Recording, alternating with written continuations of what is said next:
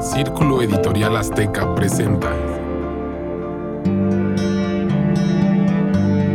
Círculo de Historias.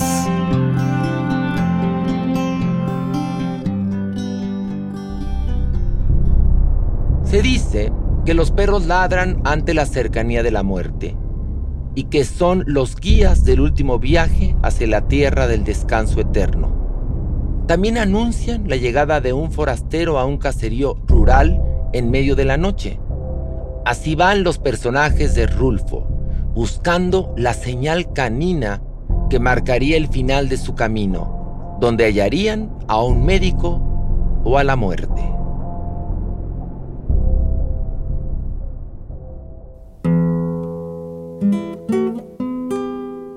Bueno, pues nos encontramos con Juan Carlos Rulfo, cineasta eh, y casualmente hijo de Juan Rulfo. Esa fue pura casualidad. Pura casualidad, exactamente. Que estamos platicando antes de empezar que tu papá cumplió 33 años de haber muerto. Hace 33 años, es una edad de esas que dicen que es como medio Cristo, ¿no? Sí, sí, exactamente, sí, por supuesto. Y entonces bonita también 3 y 3, 6 y qué sé yo, y todos los que tengan estas historias de las estrellas y las... O de la numerología, ¿no? Algo tiene que ver y me parece bien, me parece bien. Yo creo que es un gran año, Sí, claro. Un gran año para homenajear y también para sumar. No siempre tenemos chance de cumplir. No. 33 más 33 más 33. No, tienes toda la razón. Oye, ¿tu papá en vida se dio cuenta de lo que había escrito? O sea, el impacto, lo, lo importante, lo profundo, lo universal. ¿Se dio cuenta, sí, se tomó conciencia plenamente de eso? Pues la verdad no sé. Yo todavía no nacía. yo nací mucho tiempo después. Yo soy el más chico de cuatro hermanos. No, no, ya sé, pero el tiempo que viviste con él, este, pues ya era Juan Rulfo, ¿no? ya era el Juan Rulfo conocido Exactamente. por todos, pero cuando él escribió eso, no. De hecho, no le fue nada bien. Sus primeras ediciones las regalaba, no, no no tuvo una muy buena, un muy buen recibimiento por parte del mundo editorial, que es bastante complejo. Ustedes que son adictos a, esta, a este podcastismo. Exactamente. Que, el mundo editorial es bastante complejo y bastante eh, mañoso. Entonces, estábamos hablando del 53 cuando se publicó El Llano en Llamas. Ajá. Y 1955 cuando se publicó Pedro Páramo. Sí. Eh, eran tiempos de cambio en la estructura del conocimiento de este país, de las artes, de la literatura. Es decir, estábamos tratando de crear este México moderno, una nueva manera de ver el país. Ya no necesariamente éramos los de abajo, como con la novela de Mariano Zuela. Sí, sí, sí. Ya era otro país que no necesariamente tenía que referirse a las revoluciones ni a este campo este, triste y abandonado, sino ahora éramos un país moderno. Y bueno, vino Miguel Alemán y construyó esta ciudad universitaria y varias... Bueno, y satélite. Y satélite y la, la terminal ferroviaria del Valle de México y muchas otras cosas. olvidemos lo pasado, vivamos la modernidad en el momento en el que Así es. se publica. Así es. Y en ese sentido pues, dicen, bueno, ya viene este señor haciendo otra novela de la revolución y una serie de cuentos también pues, revolucionarios. Pero curiosamente, la digestión de estos textos a lo largo del tiempo le han dado una forma, una suerte como de ver este país de una manera mucho más contemporánea conforme más moderno es, digamos. Pero además, perdón que te interrumpa, tú lees hoy por hoy El Llano en Llamas y parecería que lo escribió ayer.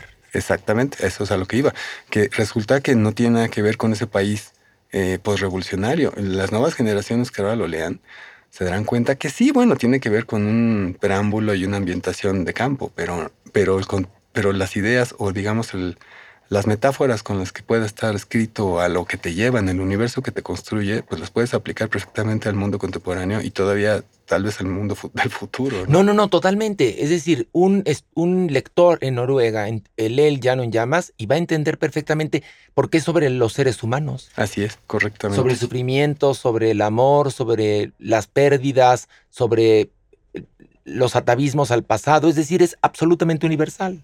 Y eso que hablas de lo universal es muy interesante porque yo estoy consciente, de, creo que, y quiero afirmarlo, que en cada país hay un Juan Rulfo, que cada país tiene su autor que sabe leer esa realidad subterránea mm, súper concisa, tiene un lenguaje muy, muy, muy eh, mm, apretado, muy, es como una destilación de palabras de tal manera que las que sobran se quedaron afuera y lo que ustedes pueden leer en, en cualquier fragmento que ustedes consideren importante van a ver que está muy apretado. Es decir, es una, es una obra de 300 páginas en total, pero que te dura toda la vida para tratar de digerirla, para tratar de releerla y cada vez que la relees ves otro contexto y, la aplicas a una situación cada vez diferente y ves que va evolucionando conforme evolucionan las sociedades. Y a lo que voy con compararla con otros países es que a la, hora de que uno mm, escucha a los otros escritores en el mundo, por ejemplo, está Kensaburo Oe, un japonés que tiene ahora ya sus 80 años, que es muy contemporáneo al lanzamiento de la bomba atómica en Hiroshima, él cada año hace un homenaje a lo que fue esta situación tan compleja, pero tiene una manera de narrar ese espíritu y ese espacio y esa atmósfera muy parecida a la de mi padre, ¿no? Y que lo hace universal también, por y lo hace universal, y entonces se comentan entre sí, y entonces que en Saburo sabe leer a Rulfo y a, Pedro Páramo y a Llano Llamas, cualquiera uno de los cuentos del Llano Llamas, Ajá y, entiende ese contexto y ese apretamiento y esa evolución del lenguaje. Es un lenguaje muy, muy esencial, como dice por ahí un músico que se llama Julio Estrada. Él dice que Rulfo sobre todo es sonoro. Oye, ¿y tu papá?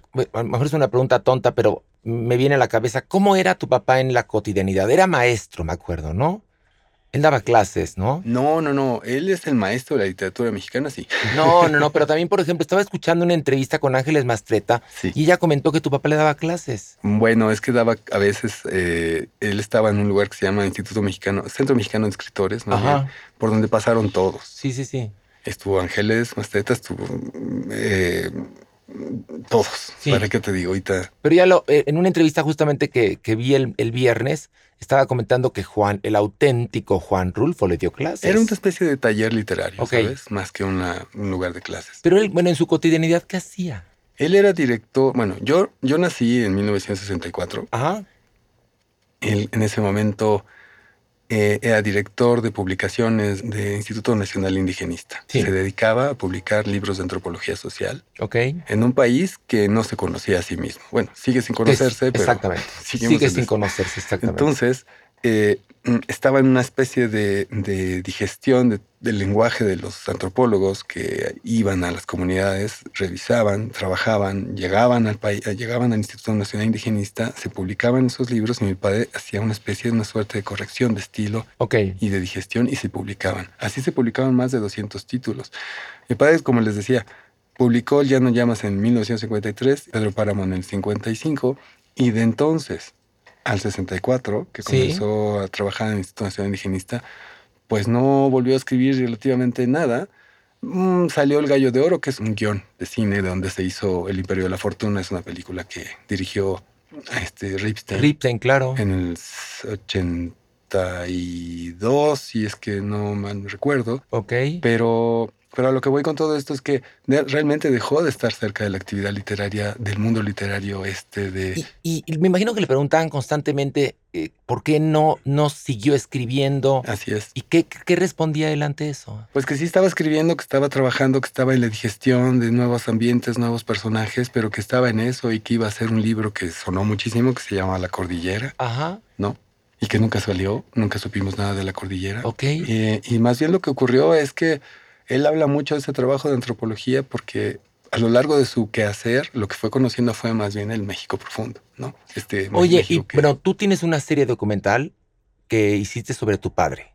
Sí, la hicimos para el centenario, que fue hace dos años. Ok. Y es una serie de siete capítulos que lo que trata precisamente es, es, es hacer este recorrido de lo que tiene un hombre desde que nace hasta que muere, pero válgame la redundancia, es que un hombre como él, como todos los autores y como todos los seres humanos, tenemos muchas caras. No, claro, por supuesto. Y estas caras de las que yo hablo tienen que ver con que de repente hay un personaje que es el escritor, pero también es el aventurero, pero también es el, que busca en la profundidad de este país. Hay un capítulo que se llama Hacia el llano llamas, otro es hacia Pedro Páramo, otro es la fotografía, porque fue un fotógrafo muy particular, tiene un ojo muy especial. Luego el, el cineasta, porque todas sus obras de alguna manera intentaron pasar al cine. Ajá. Muchos este, directores y guionistas pasaron por ahí, García Márquez, Carlos Fuentes. No, por supuesto. Que además, yo me acuerdo, no sé si lo leí o alguien me lo dijo, ¿tu papá nunca quedó conforme con, con las versiones cinematográficas de Pedro Páramo o sí quedó contento? Mira, yo creo que quedó bastante, bastante desagusto y, y sí se alejó del medio. O sea, yo- eh, eso es, fíjate qué bueno que lo preguntas. Ay, aquí estamos en el momento de echar cebollazos. Muy bien, muy bien. Pero eres muy, muy, muy, muy, muy oportuno en esa pregunta porque precisamente después de haber eh, escrito sus obras, él sí creía que había otro lenguaje y, y estaba trabajando en la posibilidad de poder pasar al espacio cinematográfico. claro. ¿no? Y estaba justo en, en el último oleaje del, del- de, lo- de la llamada época de oro del cine mexicano. Y ahí llegaron todos los directores, mm, este Gabaldón, este Buñuel, todos queriendo un poco trabajar estos textos de los nuevos escritores como Rolfo. Pues nadie le llegó, nadie pudo encontrar una adaptación adecuada y mi padre se desilusionó muchísimo. Entonces mi padre La, murió. la película de Yo Gaby no le gustó tampoco, entonces. No, tampoco, porque lo que pasa con esa película es que Pedro Páramo, por ejemplo, es una novela hecha de destiempos, no es una, no es una novela hecha linealmente, Ajá. son tiempos cortados, son varios tiempos que se van acomodando de una manera muy a destiempo, digámoslo así. Por supuesto. Y nadie entendió que tenía que, que- que contar la película a destiempo. Apenas ahora lo están haciendo, ¿no? Digamos que una adaptación moderna, una adaptación libre de un cine eh, muchísimo más eh, libre de, atavi- de atavismos y de condicionamientos Claro. este, de las estructuras hollywoodenses o de las estructuras comerciales, sería, voy a hacer una película muchísimo más eh, emocionalmente literaria, digámoslo todo. Es Porque así. no en balde tantos cineastas y tantos directores, porque yo he visto también puestas en escena de, de Pedro Páramo. Ujú. Vi una que hacían, si no me equivoco, en el espacio escultórico. Esto es bellísimo, por ejemplo, ¿no? Es, Se es- llamaba Comala. exacto, como ¿no? José Luis Cruz creo que le hizo. Exactamente. Bueno, no me acuerdo quién fue, pero la fui a ver y me acuerdo que dije, es que claro, qué interesante poder jugar con esto. Así es. jugar tanto con en el teatro como en el cine y jugar con los tiempos. Y entonces, en esta serie documental que hiciste tú, ¿qué es lo, el, por ejemplo, el material es material eh, de, de Super 8, este, de video. ¿Con, ¿Con qué materiales contabas para poder contar esta historia? Por ejemplo, desde que yo comencé a esta historia de la cinematografía o de, la, las artes visuales, lo que más quise, de alguna manera, cuando mi padre murió, me lancé a la tarea de encontrar todos los materiales audiovisuales que hubiera en el mundo, ¿no? Al respecto de fotografías, recortes de prensa, bueno, es una locura, pero a lo largo del tiempo logré conseguir lo que había. Eh, y pues esta serie es una especie de, recuento de estas caras que te contaba, pero narrado sobre todo con él mismo, con sus con, con las entrevistas que se le hicieron, con el recorrido fotográfico del tiempo a través de su quehacer en la vida profesional. Él, por ejemplo, vendía llantas. ¿Vendía llantas tu papá? O sea, no fue maestro, él era un trabajador que vendía llantas para la Goodrich Euskadi ok. y así conoció el país y así tomó fotos y así hizo la primer guía de turismo que hay en el país, que es la guía Goodrich. Y de esa manera, al hacer su guía, pues la ilustraba con sus fotos y él escribía lo que era el viaje para encontrar estos espacios por los que él anduvo.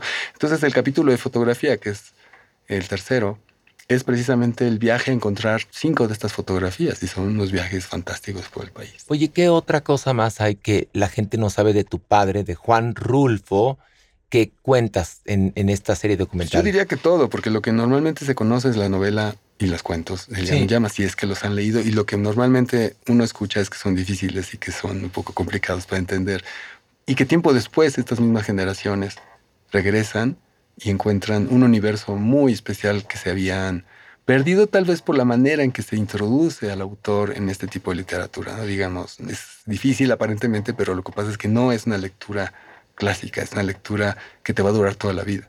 Mira, yo te voy a contar mi experiencia Venga, venga. como lector. Ujú. Yo leí El Llano en Llamas como a los 14 años y me conmovió profundamente. Porque bueno, soy mexicano, entonces reconocía eso. Porque mi madre es de Oaxaca, mi padre es de Tijuana, entonces pues yo recorrí la República Mexicana en carretera muchas veces. Me acuerdo una vez que fuimos a Michoacán por la carretera de Mil Cumbres, ¿no? Y entonces ese México, yo no soy ajeno y obviamente muchos veintes me cayeron posterior, muchos años después, a haber leído El Llano en Llamas, pero me conmovió muchísimo, muchísimo. Pedro Páramo me costó más trabajo entenderla. Y después la volví a leer y la adoré. Pero yo no le veo lo, lo difícil, bueno, por, por lo menos como mexicano, sales a la calle y ya entiendes el llano en llamas. El problema es que creo que nadie quiere salir a la calle y ver el México que tenemos, pero que no es necesariamente desgraciado. Creo que es un México muy emocional, Sí. mm, lleno de vida, lleno de historias fantásticas que tenemos que, que valorar y que revivir, no solamente la parte trágica en la que estamos ahora metidos, ¿no? Que, Bueno, pues, claro. Se la está comiendo, pero es como aquella película que se llama este, La historia sin fin, donde la nada nos está comiendo si creemos que la nada tiene valor. O Como el Exactamente. lado oscuro de Darth Vader. No, no, no. No, no, no, claro, Para sí. mí está esta otra parte. Y lo que hace mi padre de alguna forma es gran- la gran enseñanza que él tiene en toda su obra, en la parte literaria por lo pronto que está allí presente en sus manos, es que es, fue, él fue un gran escuchador.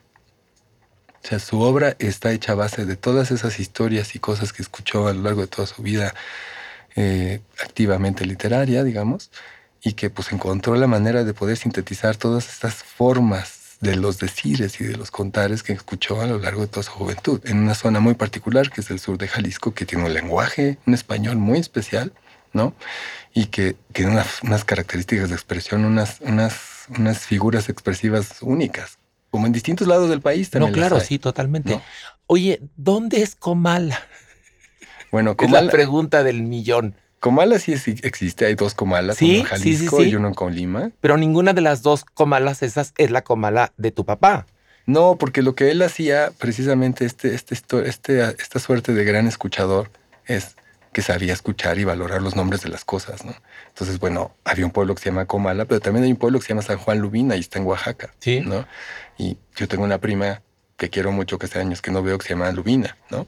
Entonces, pues siempre me decían, ya llegó Lubina, y casualmente estaba el cuento de Lubina, pues no me movía, no, no sabía. No, era tu cotidianidad. como lo cotidiano. Sí. Tiempo después andaba yo como tú vagando por ahí y encuentro el San Juan Lubina y ahora me acabo de enterar que los pobladores de este lugar están enfadados con, con mi padre o con quién sabe quién porque acaban de contar que ese, pue- ese pueblo es una tristeza, ¿no? Porque el, pueblo, el cuento de Lubina en el Llano en Llamas pues es la historia de un maestro que recorre unos parajes completamente desolados y es San Juan Lubina, un lugar donde hasta los perros ya se han ido, donde no llega ni el... Y, es- y están enojados por eso. Están enojados porque su pueblo realmente es bonito, Sí. bueno, eso dicen. No, no, no sé ahora, pero ahora pues, ya los pueblos los pintaron de blanco, en fin. Pero, pero bueno, eso es lo que uno se entera. Y Comala, Comala, el Comala que, que es el turístico, que está en Colima, pues también lo acaban de pintar y adornar muy bonito. Pero bueno, y creo que es pueblo mágico. Pero el asunto es que el pueblo donde tal vez mi padre se inspiró, es decir, las atmósferas de los cuales está inspirado este espacio, pues es un, son completamente imaginarias y es la suma de muchas cosas que vivió en una región muy concreta que es el Llano Grande del sur de Jalisco. Bueno, quédense, voy a leer este cuento tan conmovedor de Juan Rulfo, No oyes ladrar los perros. Me parece bien.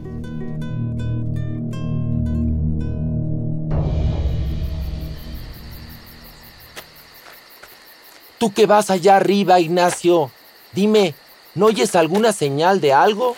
¿O si ves alguna luz en alguna parte? No se ve nada. Ya debemos de estar cerca. Sí, pero no se oye nada. Mira bien. No se ve nada. Ah, pobre de ti, Ignacio. La sombra larga y negra de los hombres siguió moviéndose de arriba abajo, trepándose a las piedras, disminuyendo y creciendo según avanzaba por la orilla del arroyo. Era una sola sombra tambaleante. La luna venía saliendo de la tierra como una llamarada redonda. Ya debemos de estar llegando a este pueblo, Ignacio. Tú que llevas las orejas de fuera, fíjate a ver si no oyes ladrar los perros. Acuérdate que nos dijeron que, que Tonaya estaba detrásito del monte. ¿Y desde qué horas que hemos dejado el monte? Acuérdate, Ignacio. Sí, pero no veo rastro de nada. Me estoy cansando. Bájame. El viejo se fue reculando hasta encontrarse con el paredón y se recargó ahí, sin soltar la carga de sus hombros. Aunque se le doblaban las piernas, no quería sentarse, porque después no hubiera podido levantar el cuerpo de su hijo, al que allá atrás, horas antes, le habían ayudado a echárselo a la espalda, y así lo había traído desde entonces. ¿Cómo te sientes? Mal. Hablaba poco, cada vez menos. En ratos parecía dormir. En ratos parecía tener frío. temblaba. Sabía cuando le agarraba a su hijo el temblor por las sacudidas que le daba y porque los pies se le encajaban en los ijares como espuelas. Luego las manos del hijo, que traía trabadas en su pescuezo, le zarandeaban la cabeza como si fuera una sonaja. Él apretaba los dientes para no morderse la lengua y cuando acababa aquello le preguntaba, ¿Te duele mucho? Algo, contestaba él. Primero le había dicho, apéame aquí, déjame aquí, vete tú solo. Yo te alcanzaré mañana o cuando me reponga un poco. Se lo había dicho como 50 veces. Ahora ni siquiera eso decía. Ahí estaba la luna enfrente de ellos, una luna grande y colorada que le llenaba de luz los ojos y que estiraba y obscurecía más sus sombras sobre la tierra. No veo por dónde voy, decía él, pero nadie le contestaba. El otro iba allá arriba, todo iluminado por la luna, con su cara descolorida, sin sangre, reflejando una luz opaca. Y él acá abajo. ¿Me oíste, Ignacio? Te digo que no veo bien. Y el otro se quedaba callado. Siguió caminando a tropezones encogía el cuerpo y luego se enderezaba para volver a tropezar de nuevo. Este no es ningún camino. Nos dijeron que detrás del cerro estaba Tonaya. Ya hemos pasado el cerro y Tonaya no se ve ni se oye ningún ruido que nos diga que está cerca. ¿Por qué no quieres decirme qué ves? Tú que vas allá arriba, Ignacio. Bájame, padre. ¿Te sientes mal? Sí. Te llevaré a Tonaya como de lugar. Ahí encontraré quien te cuide. Dicen que ahí hay un doctor. Yo te llevaré con él. Te he traído cargando desde hace horas y no te dejaré tirado aquí para que acaben contigo quienes sean. Se tambaleó un poco, dio dos o tres pasos de lado y volvió a enderezarse. Te llevaré a Tonaya. Bájame. Su voz se hizo quedita. Apenas murmuraba. Quiero acostarme un rato. Duérmete allá arriba. Al cabo te llevo bien agarrado. La luna iba subiendo, casi azul sobre el cielo claro. La cara del viejo, mojada en sudor, se llenó de luz. Escondió los ojos para no mirar de frente, ya que no podía agachar la cabeza agarrotada entre las manos de su hijo. Todo esto que hago no lo hago por usted, lo hago por su difunta madre, porque usted fue su hijo, por eso lo hago. Ella me reconvendría si yo lo hubiera dejado tirado allí, donde lo encontré, y no lo hubiera recogido para llevarlo a que lo curen. Como lo estoy haciendo. Es ella la que me da ánimos, no usted. Comenzando porque a usted no le debo más que puras dificultades, puras mortificaciones, puras vergüenzas. Sudaba al hablar pero el viento de la noche le secaba el sudor, y sobre el sudor seco volvía a sudar. Me derrengaré, pero llegaré con usted a Tonaya, para que le alivien esas heridas que le han hecho. Y estoy seguro de que en cuanto se sienta usted bien, volverá a sus malos pasos. Eso ya no me importa, con tal de que se vaya lejos, donde yo no vuelva a saber de usted, con tal de eso. Porque para mí usted ya no es mi hijo, He maldecido la sangre que usted tiene de mí. La parte que a mí me tocaba la he maldecido.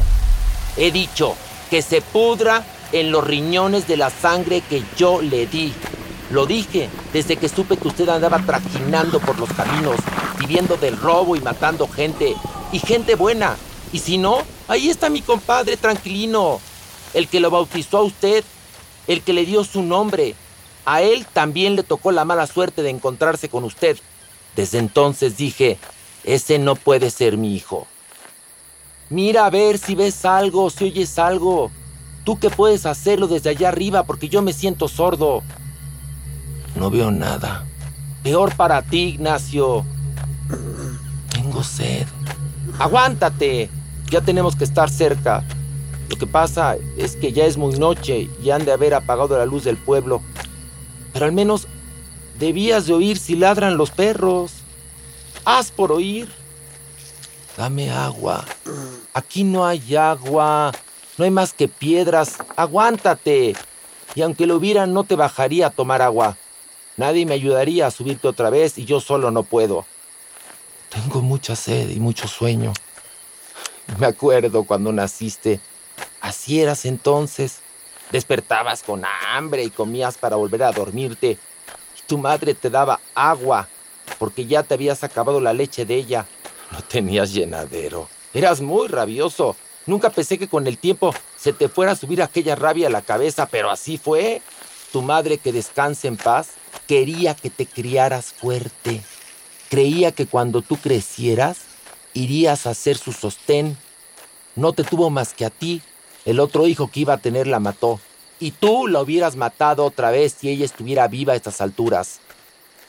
Sintió que el hombre, aquel que llevaba sobre sus hombros, dejó de apretar las rodillas y comenzó a soltar los pies, balanceándolo de un lado a otro. Y le pareció que la cabeza allá arriba se sacudía como si sollozara. Sobre su cabello sintió que caían gruesas gotas, como de lágrimas. ¿Lloras, Ignacio? Lo hace llorar a usted el recuerdo de su madre, ¿verdad? Pero nunca hizo usted nada por ella. Nos pagó siempre mal. Parece que en lugar de cariño le hubiéramos retacado el cuerpo de maldad. Y ya ve, ahora lo han herido. ¿Qué pasó con sus amigos? Los mataron a todos, pero ellos no tenían a nadie. Ellos bien hubieran podido decir, no tenemos a quien darle nuestra lástima. Pero usted, Ignacio,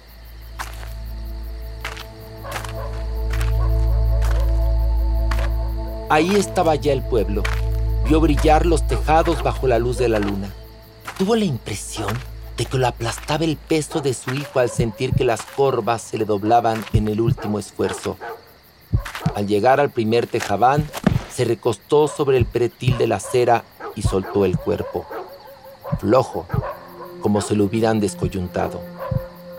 Destrabó difícilmente los dedos con que su hijo había venido sosteniéndose de su cuello y al quedar libre oyó como por todas partes ladraban los perros. ¿Y tú que no los oías, Ignacio? dijo. No me ayudaste ni siquiera con esta esperanza.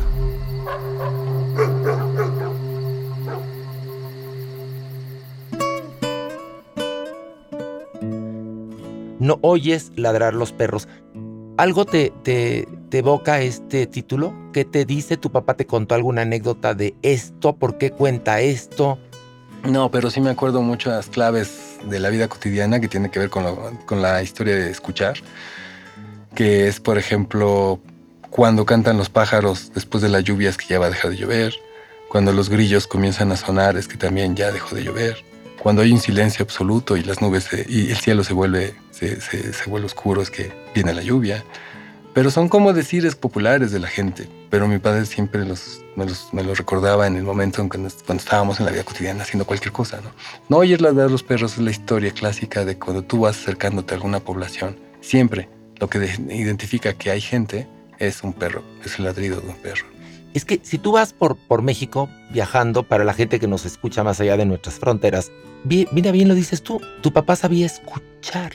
Y a través de estos de estos encuentros con distintos personajes, fue entretejiendo sus historias y nos da una obra de las más importantes de la literatura universal, que es El Llano en Llamas, al igual que Pedro Páramo. Oye, bueno, pues qué gusto tenerte. Yo soy absoluto fan de tu padre. Me enorgullezco en decir que es un escritor mexicano y que yo soy mexicano y que nadie como él ha descrito lo que somos los mexicanos y lo que seguimos siendo. Eh, y fíjate, una cosa nada más para terminar. Una vez cayó en mis manos un libro de fotografía de Daisy Asher, fotografiando a tu papá.